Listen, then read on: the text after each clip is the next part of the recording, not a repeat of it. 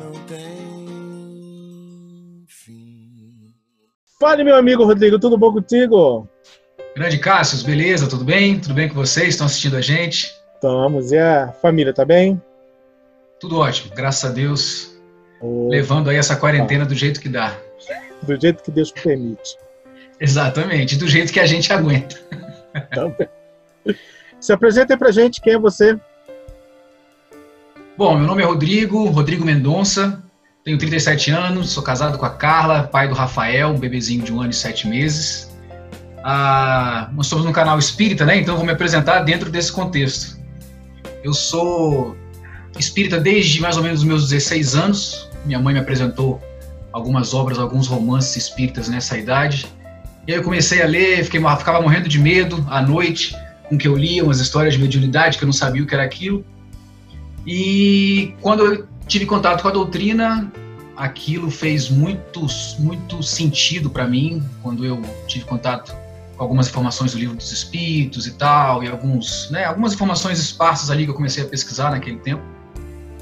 É, fez muito sentido para mim, e aí eu passei a me, me autodenominar espírita, porque algumas respostas, não que eu fosse um jovem inquieto por respostas, mas tinha meus questionamentos, eu fui criado na igreja católica, né, cultura, minha cultura familiar é da igreja católica, e só que aquilo fez, né, a doutrina espírita fez muito, muito, muito sentido para mim, assim. Achei muito lógico, muito racional e passei a me autodenominar espírita desde então. Eu de 2000, desde a minha idade, né, desde esses 16 anos, eu rodei aí uns cantinhos. 16 anos eu estava no Rio de Janeiro, depois eu fui morar em Natal, passei 10 anos em Natal. Foi aonde eu, né, me, me desenvolvi grande parte dos meus estudos no espiritismo, alguns grupos lá. Depois fui para Roraima e parei em Brasília, onde estou hoje. Então eu nunca consegui um trabalho muito longo em centros espíritas assim. Pulei muito, fiz muitos estudos em grupos familiares. Né? Em Natal eu fiz parte de um grupo chamado Alta de Luz. A gente desenvolveu estudos e trabalhos de, de propagação da doutrina por meio da arte, de música, de declamação de poesias em centros espíritas ali da cidade, muito bacana. É. Trabalhei em uma instituição de caridade lá também, coincidentemente é, ligada à mesma pessoa, né? o mesmo, hoje em dia, o espírito de Alta de Souza. O nome da instituição era Casa de Caridade Alta de Souza, onde eu fui desde passista, distribuidor de sopa, evangelizador de, de adolescentes até palestrante. É... E aí de lá eu fui para Roraima, fiz os estudos completos do EGE em Roraima, dei palestras lá, né, conheci um pessoal ligado à Federação Espírita Roraimense, muito bacana. E vim para cá, cheguei em Brasília, fui parar na Federação Espírita Brasileira, é, como voluntário da área de comunicação social, né, eu sou jornalista. E, e aí, sendo voluntário lá, comecei a participar de alguns programas, a gravação de alguns programas da, do, do EG na TV, e me convidaram para ser facilitador do EG da FEB, onde eu trabalhei por alguns anos, três ou quatro mais ou menos. E aí, por algumas questões de agenda e tudo, não, não deu mais certo para mim, deixei a FEB. Hoje faço palestras em alguns centros aqui do Distrito Federal, aqui de Brasília, mas sou mais ligado ao CELUZ, né, o Centro Espírita Caminheiros da Luz, lá da, da, Vila Planalto, onde minha mãe e minha irmã desenvolvem um trabalho há bastante tempo, elas que, que me inseriram. E agora, em 2020, no meio dessa quarentena, eu passei a desenvolver um trabalho de divulgação, não só da doutrina espírita, mas de reflexões de autoaprimoramento, de autoconhecimento, né, no meu canal do YouTube chamado Propostas para o Espírito, onde eu tento é, onde eu estou tentando manter né, a divulgação do espiritismo que eu fazia através das minhas palestras. É, achei uma forma de, mesmo à distância, estar tá fazendo com que a mensagem chegue às pessoas, né, e ajudando as pessoas a refletirem, a trazerem alguns temas à mente, para que a gente continue sempre, né, ininterruptamente nesse processo, nessa caminhada de evolução, de auto-melhoramento, auto-aperfeiçoamento. Acho que é isso. Show de bola. Qual o trabalho que você mais gosta dentro da doutrina espírita? O trabalho que a gente pode fazer enquanto, enquanto Não, voluntário? O que, que você mais gosta? Disso tudo dentro que você falou. Ah, sim. Você já tá. fez? Qual que você mais. Eu gostei, eu gostei de tudo. É...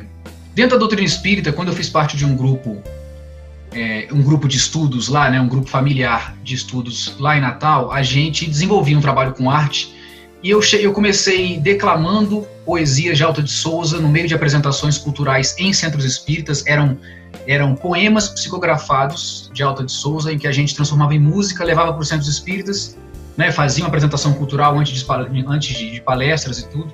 Gravamos CDs e tal, né, tinha um músico, um compositor e tudo, que musicou algumas poesias, então eu cheguei a declamar, eu não sou artista, mas cheguei a declamar poesias em centros espíritas, é, participar de distribuição de sopa, palestras e tudo. Eu gosto muito, eu fui professor por muitos anos, dei aula de inglês, dei aula de direito também. Muito Além legal. de jornalista, eu sou bacharel em direito, é a minha primeira formação. É, mas essa questão do, do, do, conversar com o público, né, de, de, de ter a palavra ali, a oratória, é o que eu gosto mais, sem sombra de dúvida, dentro de temas sempre ligados ao evangelho é, eu gosto do trio espírita como um todo, mas os aspectos mais científicos, né, os aspectos muito ligados à mediunidade, à ciência envolvida é, por trás da mediunidade, tudo, todos esses aspectos nunca foram muito do meu interesse, talvez porque eu não tenho mediunidade. Né? Não tenho mediunidade aflorada no momento. Tive algumas coisas aí na minha história, alguns eventos de psicografia, até psicofonia, durante um tempo, quando eu era ligado a determinado grupo, quando eu deixei o grupo, esses fenômenos desapareceram então nunca foram muito do meu interesse. O meu interesse principal, não só como consumidor da leitura espírita, mas também como aquele que quer passar alguma coisa do que eu do que eu leio, do que eu estudo, como eu vou digerir isso e como é que eu transformo isso numa mensagem mais palatável para todo o público, né?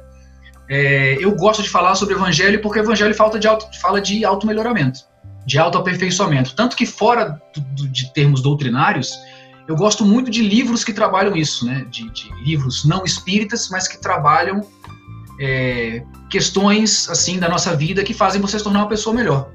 Não é mais não é só relacionada à produtividade em si, mas não, você se tornar uma pessoa melhor. Eu, por exemplo, hoje estou estudando é, Comunicação Não Violenta, um livro do Marshall Rosenberg, fenomenal, que eu tinha interesse enquanto jornalista, só que eu não sabia a profundidade que aquilo teria. Ele é um psicólogo e tudo, e é, não tem nenhum aspecto religioso, porém, comunicação não violenta tem tudo a ver com o que a gente estuda dentro do Evangelho, com o Evangelho de Jesus. Jesus foi um mestre aí da comunicação não violenta, com certeza.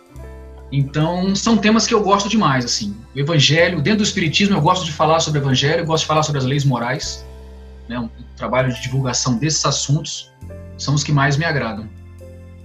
E por que que o canal veio você já tinha pensado antes da pandemia ou a pandemia te aflorou para o canal? Mas, isso é uma história engraçada. Eu, eu tinha o projeto já faz um tempo, eu não sei há quanto tempo, mas já faz um tempinho aí. E aquele negócio, né? Você se envolvendo nas coisas e tal, e vai adiando, vai adiando e nada, não botava para frente. Até que eu acredito, uma convicção pessoal minha, nunca tive essa inspiração, pelo menos assim, de uma coisa não notória, né? Mas eu acredito que e dentro, na minha vida, dentro do espiritismo ou fora dele, eu, é, pelas facilidades que eu tenho de, de, comunicação com o público, né, a facilidade de falar em público e tal. Muita gente fala que eu tenho oratória muito boa, enfim. Eu fui professor por muito tempo, né, isso ajudou muito. É, eu acredito que alguma parte da minha missão, ou talvez a minha missão toda, alguma parte, né? Eu sou pai hoje, então essa é uma grande parcela da missão que a gente tem nessa, nessas nossas vidas. É, então acredito que uma parte da minha missão seja a de compartilhar conhecimento, né? E a coisa e eu gosto de fazer da seguinte forma: você tudo é interpretação. A gente, é, a gente no meio espírita é, é, muito comum a gente dizer que você pode ler o livro dos Espíritos 50 vezes, 100 vezes, se você tiver tempo nessa encarnação para isso, para isso. Cada leitura você vai enxergar de uma forma diferente porque você vai ser uma pessoa diferente, você cresceu, você adquiriu mais cultura, mais conhecimento, mais, né, enfim. Eu gosto de fazer da seguinte forma: eu dou a minha leitura, não é que eu, eu, eu, eu não deixo sair do que é a base da doutrina, mas eu gosto de transmitir de uma forma que eu acho que vai ser mais fácil da pessoa ser tocada. É, é essa pegada que eu tento dar, tanto nas palestras quanto nos canais, nos, nos meus vídeos do canal. E aí a ideia surgiu porque eu estava parado, as, as palestras, eu já vinha, eh, fiz muitas palestras ano passado, eu até pedi, até você, Cassius, foi né, uma pessoa que me ajudou nisso, eu pedi para que você divulgasse né, a, minha, a minha figura enquanto palestrante aqui nos Centros Espíritas de Brasília, e graças a você eu conheci três centros espíritas diferentes. E aí eu passei 2019 fazendo muita palestra e depois dei uma caída, E aí eu, gente, eu não estou fazendo nada, eu não estou fazendo nada. E se eu acho que essa é a minha missão, eu estou parado, eu estou estacionado e eu não posso fazer isso, não posso ficar parado. Quando veio a pandemia, começou a me dar umas neuras. Logo no começo da pandemia, eu estava com os sintomas da Covid. Eu passei 20 dias com sintomas de gripe muito forte e tal. E fiquei um pouco desesperado dentro do nível da normalidade, até o ponto que consegui fazer o teste. É. Só que eu não lembro se eu fiz o teste antes ou depois de ter decidido fazer isso, eu não me lembro.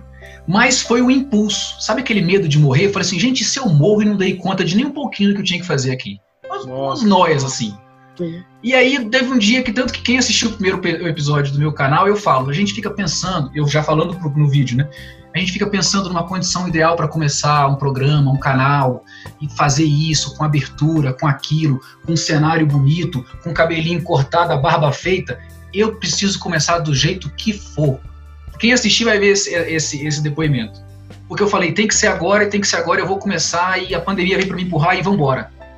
E foi assim, entendeu? A ideia já tinha surgido, mas esse medinho de morrer, essa paranoia que eu tive aí, me impulsionou a, a colocar a minha, as minhas ideias em prática, colocar esse projeto em prática e trabalhar por uma causa na qual eu acredito muito. Então, a pandemia foi, foi só um empurrão e eu espero que o canal continue a crescer. Eu até queria compartilhar aqui um, uma alegria que eu alcancei mais de 100 inscritos. Para muita Olha. gente isso é pouquíssima coisa, para mim isso é ótimo. Eu sei que o canal de vocês também passou de 100 inscritos. Né? É, né? então dessa aí, dessa alegria toda. Pouco tempo. Fico muito feliz que eu fui ver assim a lista de distribuição do Instagram, do, Insta, do Instagram não, do, do WhatsApp. Eu falei, eu não mando para 100 amigos. Então tem gente se inscrevendo, eu até acompanho algumas inscrições de gente que eu nunca vi na vida. E isso me deixou muito feliz, porque eu, o que eu quero é que a mensagem chegue ao maior número possível de pessoas, para que o maior número possível de pessoas reflita sobre questões que a gente acha que são fundamentais para a gente se melhorar. Beleza. Eu já estou inscrito no seu canal. Oh. Obrigado pela sua audiência. Tamo junto. Compartilhando. Vamos lá. É. Você escolheu cinco temas para a gente bater papo. Sim. Um deles, Evangelho. Evangelho eu já mencionei aqui, né? É o tema que eu gosto de, é, de, de Mas eu quero saber palestras. o que é Jesus para ti. Mas, rapaz. Cara, eu vou colocar na minha resposta uma dúvida que me inquieta. É, graças a estudos que você, você pode estudar doutrina espírita só pelos livros, né, em casa, com grupos de estudo em centros espíritas, grupos de estudo de amigos, enfim. Mas tem uns grupos de internet, né, que e aí eu queria achar uns grupos assim que fossem profundos, que pegassem questões mesmo ali e debatessem. E eu sempre tive e tenho Jesus como modelo e guia de conduta. Você tem dúvida no que você fazer na sua vida, em qualquer tipo de situação, até um, desde um problema familiar, até um problema no trabalho, uma questão complicada no trânsito, qualquer coisa. Se você conseguir parar, respirar e se perguntar que tipo de reação Jesus teria nessa situação, ah, Rodrigo, mas problemas na sua família, com a sua mulher. Jesus não foi casado. Cara, o que que Jesus faria nessa situação? Estamos falando de personalidade, né? Sim, sim. Padres, eu fui criado na igreja católica. Padres não são casados, mas eu já vi padres falarem sobre casamento de uma forma simplesmente sublime, assim. Porque é relação entre humano, e relação entre humano todo mundo entende, né? Verdade. Então, apesar de haver discordância nesse sentido, mas que, que Jesus faria nesse sentido? Então, para mim, é modelo e guia de conduta. Você quer ser uma pessoa melhor? Se espelhe nele. Essa resposta está no livro dos Espíritos, não me lembro qual número, não sou especialista em decorar esses detalhes. Mas existe uma pergunta dessa que é até a resposta mais curta, né? Que o livro dos Espíritos tem. Jesus, em algumas traduções, Jesus, em outras traduções, vede Jesus, duas palavras. E é sobre essa questão, essa questão é que foi estudada por um grupo aí do qual eu faço parte, grupo de Facebook, que alguém trouxe a discussão do, da, da, retirada de algumas traduções do V de Jesus e responderam só Jesus. E como quem acompanha meu canal sabe, eu, uma, eu, eu geralmente falo de outras crenças, de outras doutrinas, né? É, cristãs e não cristãs. Eu gosto muito das coisas orientais, de crenças orientais, é um dos pontos que eu passei para você, né, desses cinco assuntos. E o que me intriga é só Jesus? E o pessoal que não conhece Jesus, né? E os budistas, e os hinduístas, e enfim, as religiões que não têm Jesus com até até religiões que acreditam nele como um profeta, né? Como a religião islâmica, como os judeus. Ah, é mais um ali, mas não é o exemplo. Nós temos pessoas mais importantes. Como é que fica isso? Essa dúvida me inquieta até hoje, mas ela não foi forte o suficiente para deixar de ter Jesus como modelo e guia. Porque eu acredito que as crenças diferentes ao redor do mundo, cada uma delas tem o seu modelo e o seu guia. Hoje eu acompanho muito as palestras é, de uma professora, Luciana, Luciana Galvão, enfim, uma das grandes palestrantes da, de uma organização chamada Nova Acrópole, muito forte aqui em Brasília, ela é de Brasília, o nome dela me foge agora. E aí eu, ouço, eu ouvi muitas palestras dela indo para o trabalho, de carro, né, de podcast e tudo, e é impressionante a interpretação que ela consegue fazer dos filósofos da antiguidade. E de filósofos mais novos também, mas assim, do que ela faz de Sócrates, de Platão, de Aristóteles e outros nomes menos populares, né, pra gente aqui, que você vê, gente, o que essa galera fala é o que a gente estuda no Espiritismo, é o que, é, o que eles pedem para a gente ter como conduta, é o que a gente, enquanto pessoas religiosas, né, que segue uma doutrina filosófica mais religiosa, é o que a gente fica pregando para fazer. E tem uma galera completamente fora da religião falando a mesma coisa, só que com outras palavras. Entendeu? Então, essa dúvida surgiu no ver de Jesus, mas não, não me foi suficiente para tirar essa ideia que eu tenho dele. Ele é meu modelo, ele é o meu guia, ele é a pessoa, é, é, é o ser espiritual para quem eu devoto as minhas orações em conjunto a Deus nos momentos de dor e sofrimento, né? É, o texto do meu próximo vídeo é sobre colocar suas dores no, nas mãos de Deus. E é nas mãos de Deus e nas mãos de Jesus, porque quando você coloca nas Jesus, né, quando você se coloca no colo dele, você provavelmente, além de conforto nas palavras dele, você vai achar também alguma maneira em alguma passagem ali da vida dele, a maneira como ele lidou com uma determinada situação, provavelmente você vai conseguir resposta para te ajudar num problema que está te causando essas dificuldades e que está te causando essas dores. Então, modelo e guia de conduta para gente que quer ser né, uma pessoa melhor, para mim é ele, sem tirar nem pôr. Deixa eu perguntar, dentro disso, como que Jesus ajudava, você quando a gente vê passagem do Cristo, ajudava o autoconhecimento daquelas pessoas daquela época. Tem a ver, assim, tem a ver. Você consegue aliar o autoconhecimento que Jesus proporcionava? O autoconhecimento? Eu, eu acho uma reflexão difícil de fazer, assim, com base na leitura dos evangelhos, como ele ajudava. No, o, que, o que eu acho que ele ajudava mais era numa questão de autorresponsabilidade. É, não sei, raciocinando aqui, eu não consigo ver muita força em autoconhecimento, mas em autorresponsabilidade, porque assim, ele sempre, tudo que ele fez, ou pelo menos praticamente tudo, não sou especialista assim na Bíblia para lembrar de todos os detalhes, mas muito do que ele fez, por exemplo, os milagres, quando ele curava alguém, era muito comum, tá nos evangelhos, ele dizer assim, olha, foi a tua fé que curou. Foi a tua fé que te curou. A gente sabe que existia um poder ali do grande magnetismo de Jesus, a grande mediunidade que ele tinha. Ele tinha, ele curava, ele tinha um poder de cura muito grande. Mas o que ele queria sempre era que a gente desse um pouco da gente. No que a gente podia agir, ele pedia para que a gente fizesse.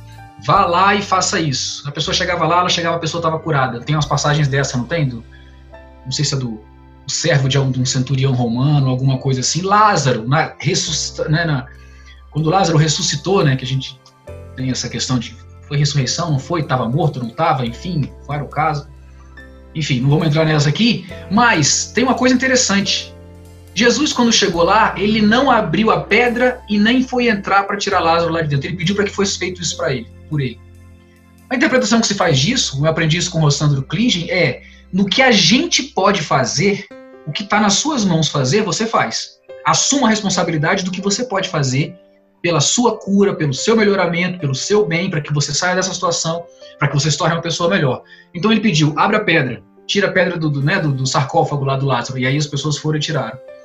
E aí ele foi e pediu. Ele, por que, que ele não tirou Lázaro lá do coisa? Ele falou: levanta e anda. Lázaro, levanta daí. Ele poderia fazer isso. Entendeu?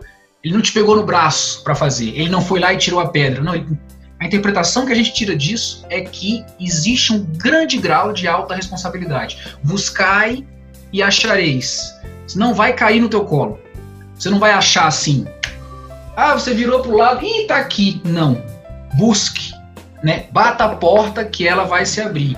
Busque que você vai, ser, vai encontrar. Então eu vejo muito uma lição de autorresponsabilidade. Assuma responsabilidade pelos seus erros, assuma responsabilidade pelas suas práticas, reflita sobre isso. Eu estou te mostrando quais são as consequências de como é que você alcança o reino dos céus. Assuma as consequências por isso, reflita e mude. Se você quiser chegar ao meu Pai, né, sendo que eu sou o caminho, haja como eu, viva como eu, é, é, assuma a responsabilidade pelo seu destino. Eu acho que uma grande lição dele está muito nisso. Não consigo ver muito em autoconhecimento. Pode estar me escapando alguma passagem, mas autorresponsabilidade muito forte no evangelho todo. Você acha que é ele troca a culpa pela responsabilidade? É isso que ele faz? O Cristo? Porque quando você fala em culpa, culpa vem de um determinado julgamento dos outros para com relação a você ou você mesmo se julgando. E aí você se sente culpado por algo que você fez. E isso já é um sinal de evolução muito grande, né? Se você tem a capacidade de olhar para o que você fez e ver que você fez besteira, ver que você errou, e esse sentimento de culpa surge, já mostra que você consegue diferenciar o que é bom e o que é ruim, né? Seja no grau que for. É, e também se alguém diz que você errou e você se sente culpado por isso porque você aceita essa, essa, esse julgamento de que você fez algo errado, a culpa surge um pouco daí. Jesus ensinou a não julgar ninguém. Ele simplesmente pediu para que não se julgasse ninguém porque todo mundo erra né? Na linguagem bíblica, todo mundo tem pecado, ninguém está isento do pecado. Linguagem bíblica.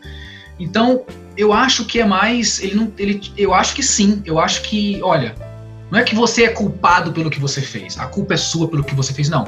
Você fez, você errou, e você errou por ignorância da lei, você errou por ignorância da verdade, ou por uma insistência no erro por vários fatores na sua vida tenha, receba mais uma chance, vai, não peque mais, não peques mais. Essa frase é famosa, né? Naquele, na cena do apedrejamento da adulta. Vá e não peques mais. Se você está arrependido, reflita sobre isso e se esforce para não fazer de novo. Para mim isso não é culpa, ele não está te culpando. Ele está te mostrando que a responsabilidade é sua pelo que você fez e a responsabilidade também é sua pelo que você vai fazer dali para frente. E isso é que é fantástico. Isso é fantástico. E é uma das grandes coisas que causa muito assim medo, tanto em pessoas que querem é, flertam com o espiritismo, né? Acham que o espiritismo, isso é muito comum assim. Muita gente acha que o espiritismo é uma doutrina que abraça todo mundo, que tudo pode. O abraça todo mundo no sentido de todo mundo tudo pode, porque abraçamos a todos, lógico.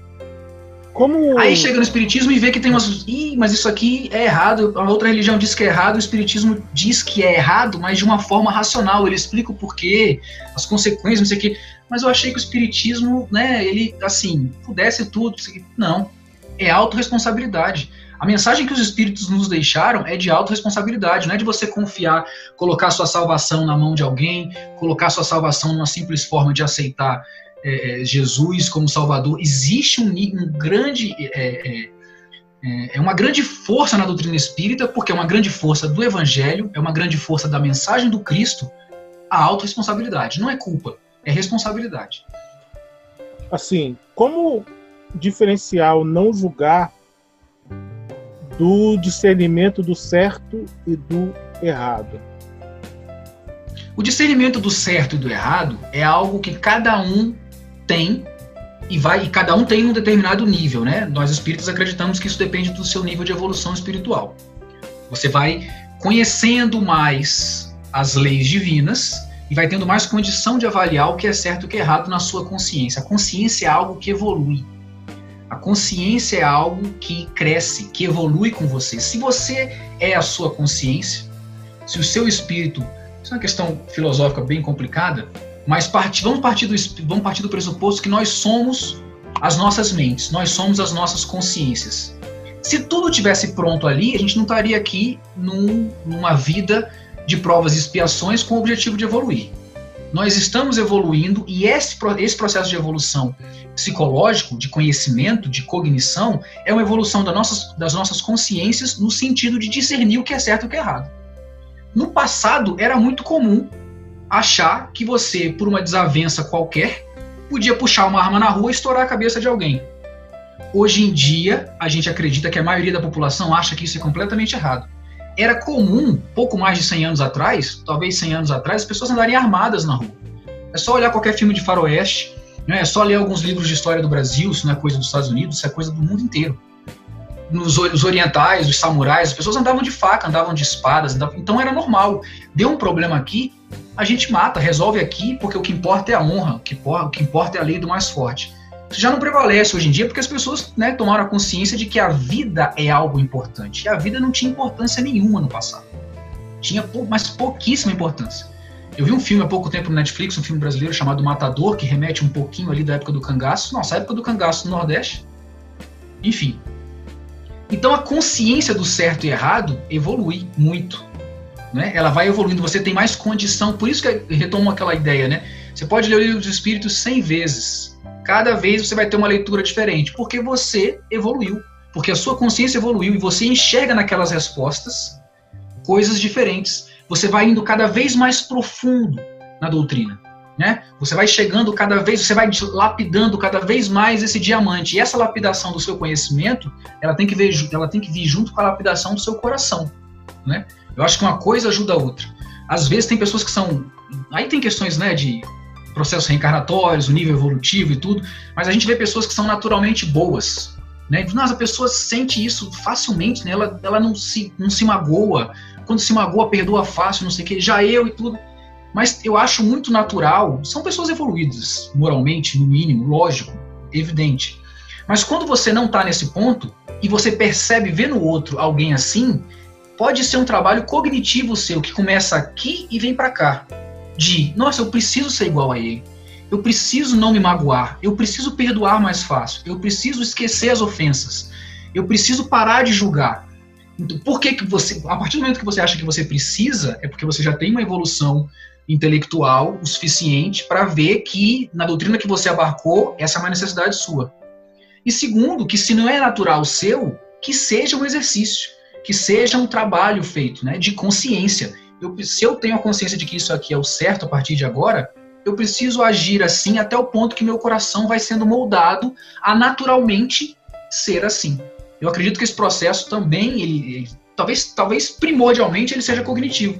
Se não, o que, que seria de nós espíritas lermos obras, lermos um bocado de livro, analisar as mensagens, os comentários do Evangelho, se isso não tem o objetivo de te tocar, ela vai, ele vai te tocar cognitivamente primeiro. Você vai ler, você interpreta, aquilo te remete a alguma coisa, se você relaciona com alguma outra coisa na sua vida e tudo. E depois isso vai entrando no seu coração. Né? Depois vai fazendo parte do seu coração. Porque os impulsos muito, são muito pelo contrário. Né? Então você lê e vê, nossa, tá errado, eu preciso melhorar nesse sentido. Entendeu? Eu, Bem, eu divariei tanto aqui, eu não sei se eu respondi sua pergunta, na verdade. Não, sim, sim, sim. É, das leis morais, você tem alguma preferida? Lei moral preferida, cara? Ou aquela que mais te intriga?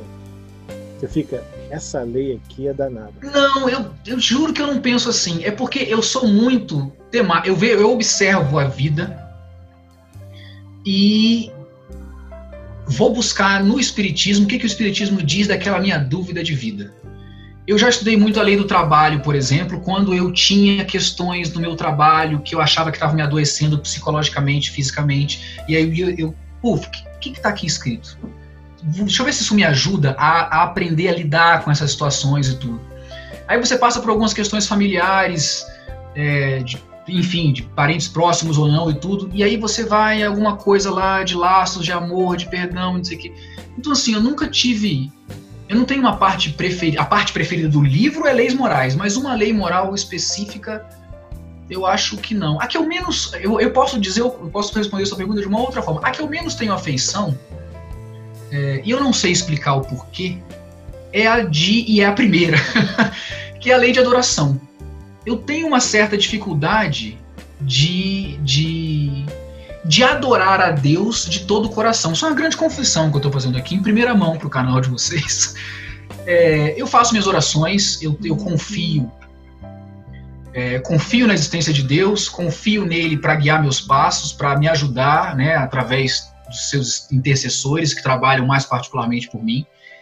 Mas eu tenho uma dificuldade muito grande, talvez seja um preconceito com as coisas do Antigo Testamento, não sei, eu não sei.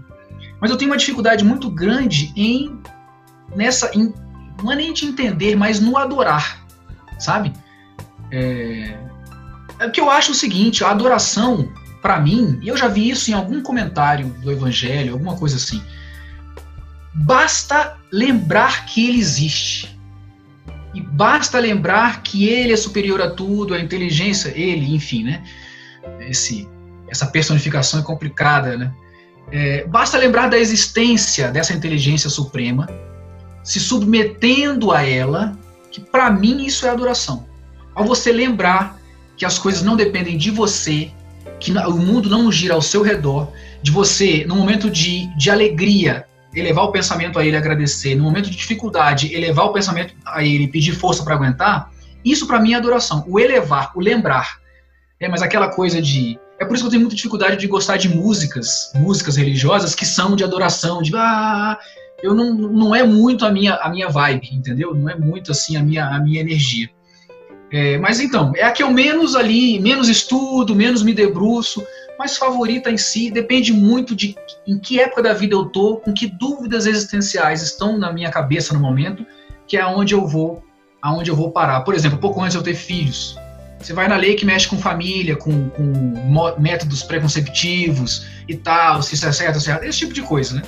É, mas eu também, é, quando se trata de leis morais, eu, se for uma coisa pontual, eu vou só naquele grupo ali de uma lei específica. Mas, em geral, eu gosto de ler o, o conjunto todo. Eu já parto direto da. pulo a, primeira e segunda parte, vou direto para as leis morais, porque, para mim, é um todo, né? As leis divinas ali, elas têm que uma coisa acaba estando relacionada à outra. E eu tento sempre ver a coisa de uma forma global. Pelo que você falou, você usa o livro do Espírito como um, um livro de consulta. Sempre o livro de consulta é mais o evangelho. É, pode ter ficado isso, pode ter ficado. É, é, mais assim, quando tem dúvidas bem específicas. Entendi. Mas o meu livro de consulta é mais o evangelho. Sim. Mas aí você procura ou você abre a casa? O pessoal que abre a casa ou você. Não, quero assunto X, eu vou no índice e corro atrás. Se for no livro dos espíritos, sim. No, livro, no Evangelho segundo o Espiritismo, é, no, Evangelho no Lar, na, na minha prática aqui, eu nunca abro passei passei por essa fase assim, já tive essa fase de abrir e tal. Só que aí eu ficava, gente, eu só abro pelo meio e as coisas que estão nas pontas. Pô, eu só abro no meio, eu preciso vai ter coisa importante na ponta, tem coisa importante lá no é final. Então assim, eu vou aqui, entendeu? E aí eu parei de fazer isso, eu, eu comecei a fazer de forma linear, capítulo 1 e vamos para frente. Entendi. Entendeu? Hoje, hoje, a minha atual prática do Evangelho no Lar, não estou usando o Evangelho, eu estou usando um livro de comentários a trechos do Evangelho. Qual é o livro? Bem-aventurados os aflitos, do Carlos Bacelli. Eu ganhei de presente.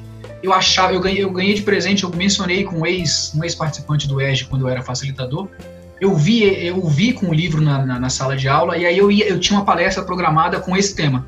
Bem-aventurados os aflitos. Eu falei, onde é que você comprou? Eu quero comprar para dar uma olhada, porque eu achei que era só sobre essa passagem.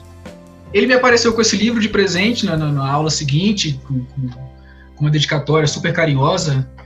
É, e aí, só que ele não é só sobre, sobre essa bem-aventurança, ele é sobre vários trechos do Evangelho. E é um livro riquíssimo, assim, sabe, de, de reflexões super profundas. Já fiz vídeo pro meu canal sobre um capítulo dele. Legal. E aí hoje eu tenho feito isso. Meu Evangelho no Lar, eu leio um capítulo dali, né, e trabalho em cima dele, porque as reflexões são bem profundas. Porque eu já fiz, já completei no Evangelho no Lar, já completei o Evangelho e tal. Sim. Talvez até mais de uma vez. E a gente quer aprender coisas novas, né?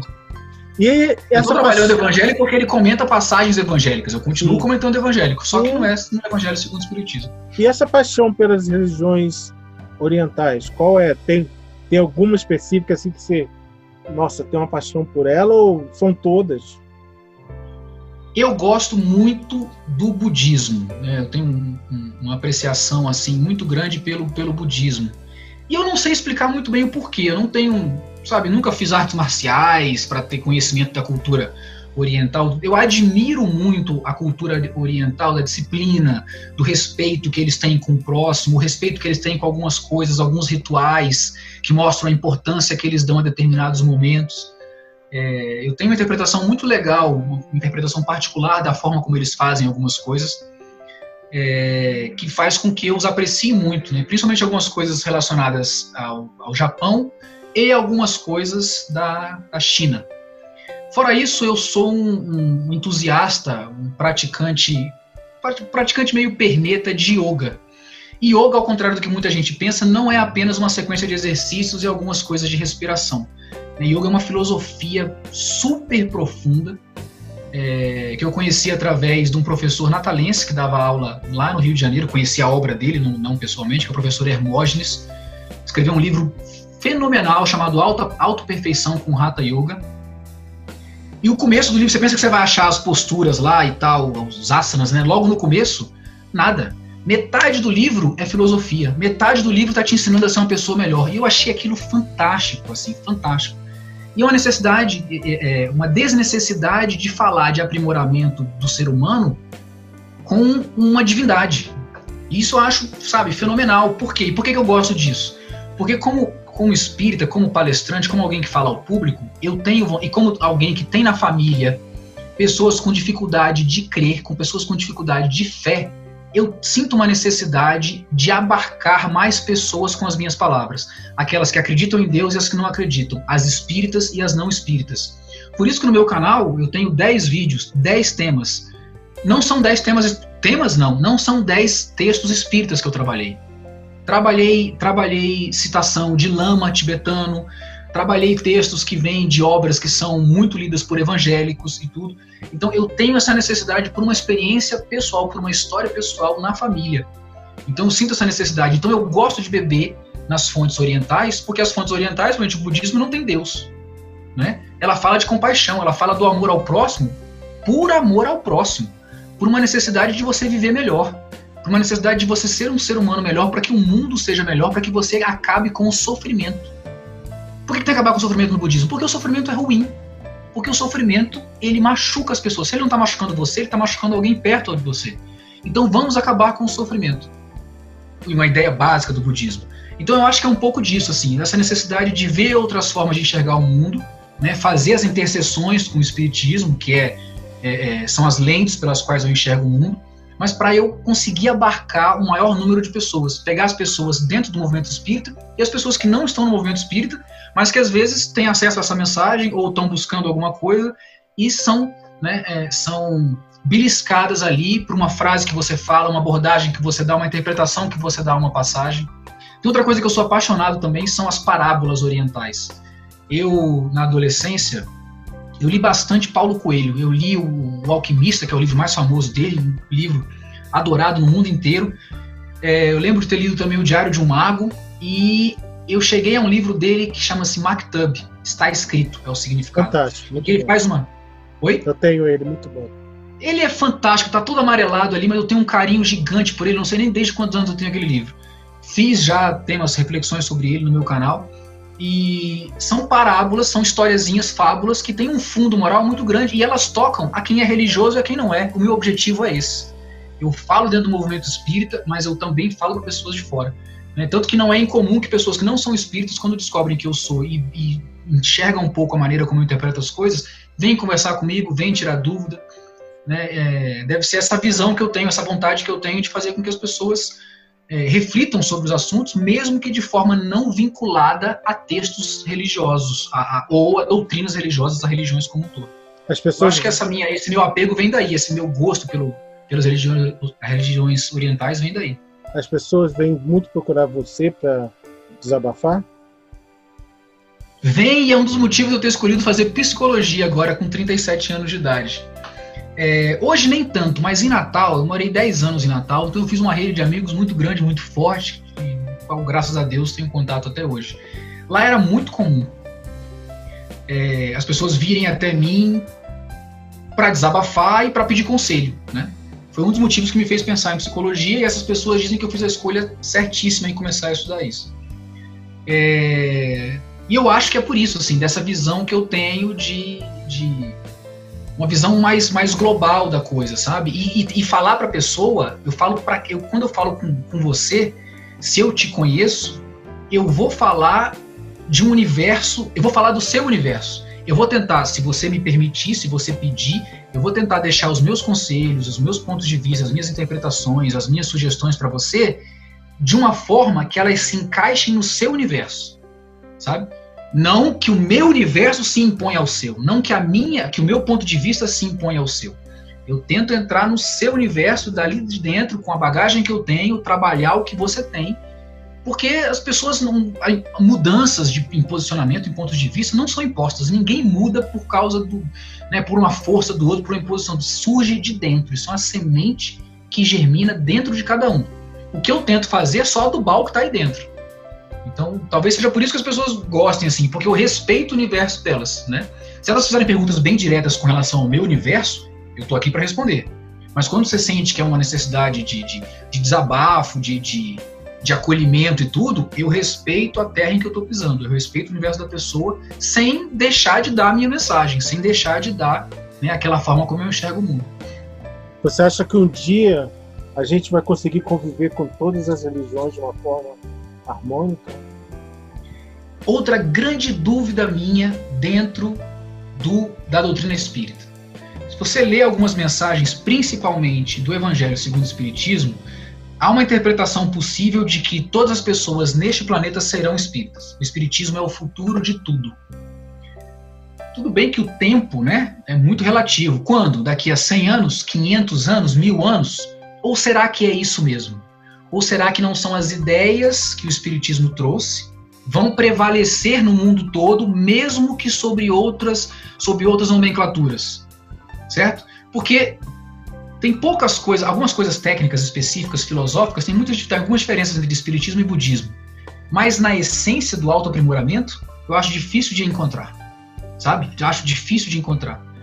Mesma coisa dentro do cristianismo, né, das outras nomenclaturas, catolicismo, o protestantismo e tudo. Se você olhar a essência do evangelho, poucas coisas são diferentes. Então eu tenho uma certa dúvida se seremos todos espíritas ou se seremos todos adeptos das doutrinas que o espiritismo trouxe cento e poucos anos atrás, mas que mesmo sob, sob o nome de outras religiões, ou que não haja mais nenhuma religião, que haja essa ideia prevalente, as pessoas com seu autoaprimoramento vão passar a ser boas, não vão precisar se autodenominar espírita, protestante, umbandista, budista, enfim, a religião do amor. Eu acredito mais nessa, nessa filosofia, de que as pessoas se unirão por esses sentimentos né, mais fraternos, né, da irmandade, da humanidade, né, por uma religião que teoricamente poderia chamar dessa religião do amor. Eu sou mais adepto dessa ideia, mas eu acho que é uma coisa muito, muito, muito para frente. A gente ainda tem uma divisão é, é, bipolar no mundo muito grande. Né? O Oriente e o Ocidente têm formas de acreditar é, em aspectos religiosos ainda muito diferentes. O Ocidente vem bebendo muita coisa, né? visto yoga, visto meditação, né? vem bebendo algumas fontes aí, a, a, fama, tem alguns budistas pops hoje, né? o próprio Dalai Lama é uma figura super conhecida no mundo, no Brasil hoje a, a personalidade da Monja Corren, por exemplo, fazendo sucesso com palestras, com cursos na internet e por aí vai, só para dizer alguns nomes que me vieram à cabeça. Psicologia é... você já está fazendo? Eu acabei de concluir o primeiro período. E, tem, e do primeiro período, algum teórico te chamou mais atenção?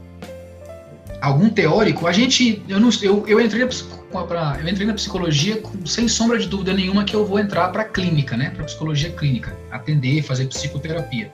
Primeiro período a gente ainda não vê isso. O que me chamou mais atenção nos estudos de agora foram teóricos do desenvolvimento humano, particularmente do desenvolvimento infantil. Que aí você começa a ver. Oi? Alguém específico ou não? A gente vê Piaget um pouco de Freud, bem, bem rapidamente, de uma maneira bem geral na psicanálise. É, Piaget, Vygotsky e Vallon.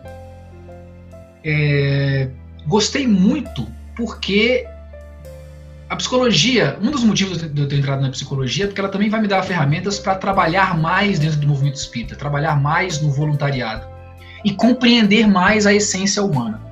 E esses, esses estudiosos, esses teóricos, trabalhando o desenvolvimento humano, mais particularmente como as crianças se desenvolvem, como é que a cognição da gente se desenvolve, é, a gente tem uma ideia de como é que a gente tem que tratar o ser humano desde pequeno, e por que que ser humanos já na idade adulta tem alguns problemas, né? Por, por questões de, de, de, de, não vou dizer etapas puladas, talvez isso, mas alguns, alguns problemas no desenvolvimento enquanto crianças.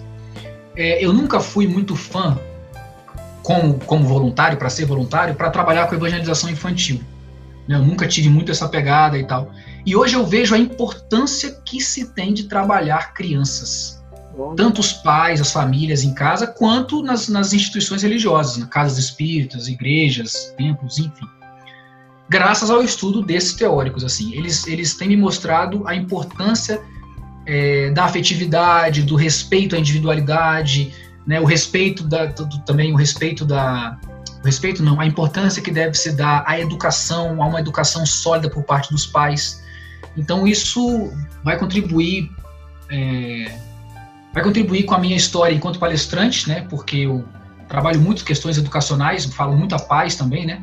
Você está falando ao público adulto, né? Enquanto as crianças estão ali com os pais assistindo palestra, as crianças estão na evangelização. Então eu falo muito com os pais. E eu tenho ganhado muito mais subsídios a falar com eles sobre a importância da responsabilidade, mais uma vez, responsabilidade, autorresponsabilidade, na educação das nossas crianças. Uhum. Porque é ali que começa o futuro do país se muda de quando você é pequeno, da forma como você é criada, com a quanto de afetividade você foi criado, quanto de amor teve no seu lar, o quanto de, de, de estímulos você recebeu para ser uma pessoa cognitivamente mais evoluída, mais, mais avançada, mais desenvolvida. E isso com certeza vai ter um reflexo, não só no meu trabalho como palestrante, mas também de enxergar o ser humano lá na frente, na idade adulta, é, dos problemas que ele tem que surgiram na infância. O que, que é mais difícil em ser pai? O que, que é mais difícil em ser pai? Eu sou conhecido pelos meus amigos como uma pessoa que se mete em mil coisas ao mesmo tempo. Alguns vão dizer que é por causa do meu signo, que eu sou de Libra e tenho dificuldade em fazer escolhas. Outros vão dizer que eu sou uma mente inquieta e apaixonada por muitas coisas e gosto de fazer muitas coisas. Se eu for listar coisas que eu já fiz aqui na minha vida, de gravar CD, escrever, dirigir, atuar em peça de teatro, uh, enfim, são muitas e muitas coisas. De, já plantou né, livro? Já... Oi? Já plantou livro? Já. eu tô brincando. Plantar livro? É, não, plantar... Tô brincando, é. Plantou árvore, escreveu livro. Só plantei, plantei árvores em comemoração ao nascimento do meu filho é, já tive um filho, falta escrever um livro que é um grande sonho da minha vida. Olha. Eu busquei o jornalismo porque eu queria, no fundo, escrever. Né? Eu tenho uma grande vontade de ser um escritor, famoso ou não, é, mas isso vai acontecer, com certeza vai acontecer. Mas o que é então, mais eu tenho uma dificuldade. Oi? Cortei.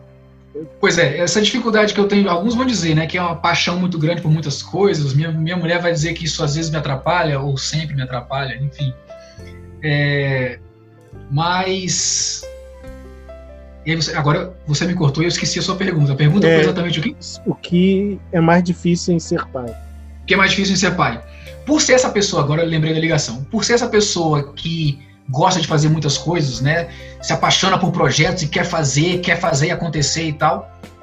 Quando você é pai, você precisa abrir mão de algumas coisas na sua vida você precisa abrir mão, mesmo que temporariamente, de algumas coisas, adiar, suspender alguns planos, porque tem um ser que depende exclusivamente de você e da mãe, mais da mãe do que de você, por aspectos até físicos, biológicos.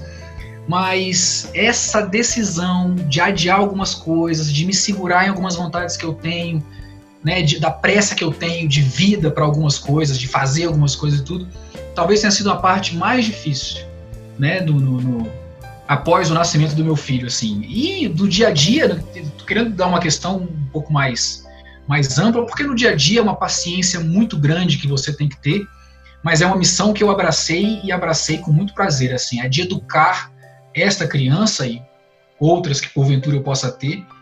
É, eu tenho a visão de que tem que ter paciência, isso não significa que eu tenho essa paciência todos os dias, é muito difícil, eu sou uma pessoa extremamente impaciente, um nível de irritabilidade que eu tenho que controlar, isso é muito difícil para mim. É, mas é uma missão que eu abago, assim, a dificuldade de educar do jeito que eu acredito que tem que ser. Você tem que ser insistente, as crianças não aprendem você falando uma vez só. Então, a insistência e a paciência com a manutenção dela no erro e tudo é uma dificuldade prática do dia a dia, né?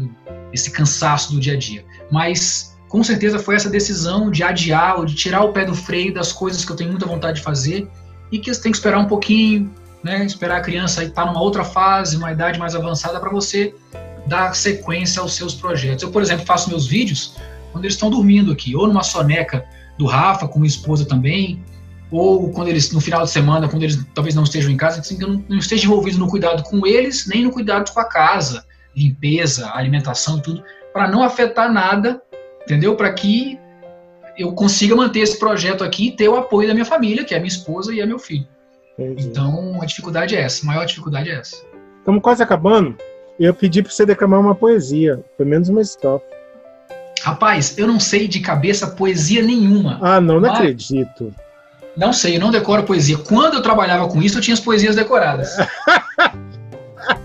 Mas eu tenho o livro, eu tenho o livro dela bem daqui, ó. Não Alta sei se tá no foco aí. Isso, o Horto. O Horto. Deixa eu ver se eu acho. Deixa eu ver se eu acho uma poesia que eu gostava demais de. Alta de Souza é linda demais. Então. Deixa eu ver se eu acho aqui. Você sabe que ela é mãe de um monte de filho, de um monte de filhos do Divaldo, né? Eu ouvi falar dessa história. Como é que é essa história? É mesmo? porque na hora que chegavam os meninos, ele ia registrar, aí ele, ele chegou lá, eu sou o pai. Aí perguntava, quem é a mãe? Quem é a mãe? Falou, meu Deus. Aí apareceu Alta de Souza falou assim, pode botar meu nome. Aí ele botava o nome dela. Aí então todos têm Souza. É, Alta de Souza. Tem Souza. Não sei se tem Souza no nome, mas sobrenome, mas que ela é mãe é. Fantástica.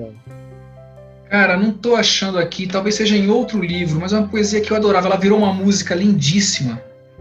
Mas eu vou achar aqui uma, cadê, simbólica. Que esse aí é quando ela ainda estava encarnada. Isso. Foi um eu acho que a que eu gostava é a psicografada pelo Chico Xavier. Mensagem fraterna? Oi? Mensagem fraterna? É, eu acho que talvez essa que eu gosto mais particularmente esteja lá. Esse aí tá no outro livro. Pois é. Mas lê um textinho dela. É uma poesia muito triste, né, cara? Essa não, mas. O outro tem uma tristeza assim. Tem algumas que são um pouquinho tristes, outras não. Mas são profundas. São a tristeza, demais. Você que faz psicologia sabe que a tristeza é um sentimento que grande parte foge, né? Grande parte o quê? Grande parte das pessoas foge do sentimento da tristeza. Com certeza, nega, né? É. Ai, cara, não acho. Eu vou, eu vou, eu vou declamar uma aqui que eu também declamava. Hum. Mas não é a das minhas. Você quer ela inteira ou quer só um trecho? Não, só um trechinho. Não vou te abusar, não. Eu vou ler o começo e preciso ler o final. Deixa pra próximo. Próximo abuso. O nome é Simbólicas. É uma poesia que Alta de Souza fez a Emília Guerra. Quando Deus criou além as estrelas em cardume, na terra criou também as flores, mas sem perfume. Um dia, ao mundo de abrolhos, a Virgem pura desceu, com um manto da cor dos olhos e uns olhos da cor do céu. No céu azul de seu manto brilhava um astro, Jesus. E em seu olhar sacrossanto boiava a inocência, a luz.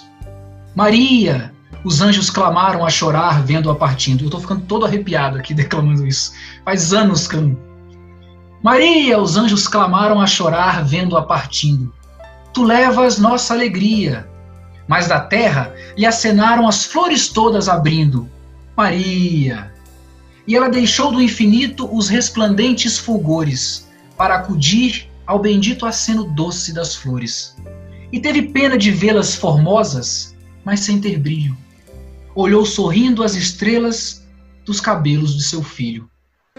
Ah, fora ela que as fizera com a graça de seu sorriso, num dia de primavera, na glória do paraíso. E seus olhos procuraram algum oculto tesouro. Para as flores, que faria? Quando do céu a chamaram os anjos todos em coro, Maria. Ia partir. Que lembrança podia deixar no campo? Dera o sorriso à criança, estrelas ao pirilampo. Nos meigos olhos perpassa, não sei que lampejo doce, e a Virgem, cheia de graça, do mundo triste, evolou-se. Mas ela, que dera o encanto sagrado, que dera o encanto do riso sagrado à infância, da dobra azul de seu manto, deixou cair a fragrância. Desde esse dia na terra, as flores sabem falar. A voz da flor é a ambrosia, que tanta doçura encerra quando murmura o luar. Maria. Eu te enganei e li ela inteira, tá? Eu sei! Cara, demais, demais, demais. Emocionei, eu fazia isso, nossa, não sei quantos anos atrás, talvez uns 15 anos atrás eu declamava essa poesia no Centro dos Espíritos, fiquei arrepiado aqui. Talvez Alta tenha vindo me dar um abraço de. de relembrando essa fase bonita da minha vida. Lindo, lindo, lindo. Cara, não tem como não terminar com isso aí. Show de bola, velho. Ó, cara. Obrigado pela oportunidade. Se inscreva no seu canal, canal do meu amigo aqui, repete aí o endereço, pessoal. Propostas para o Espírito. Isso, vamos lá, que é muito bom. Vídeos curtinhos, bom pra gente ouvir no carro, meditar. Culto do Evangelho no Lab é bom botar. Show de bola.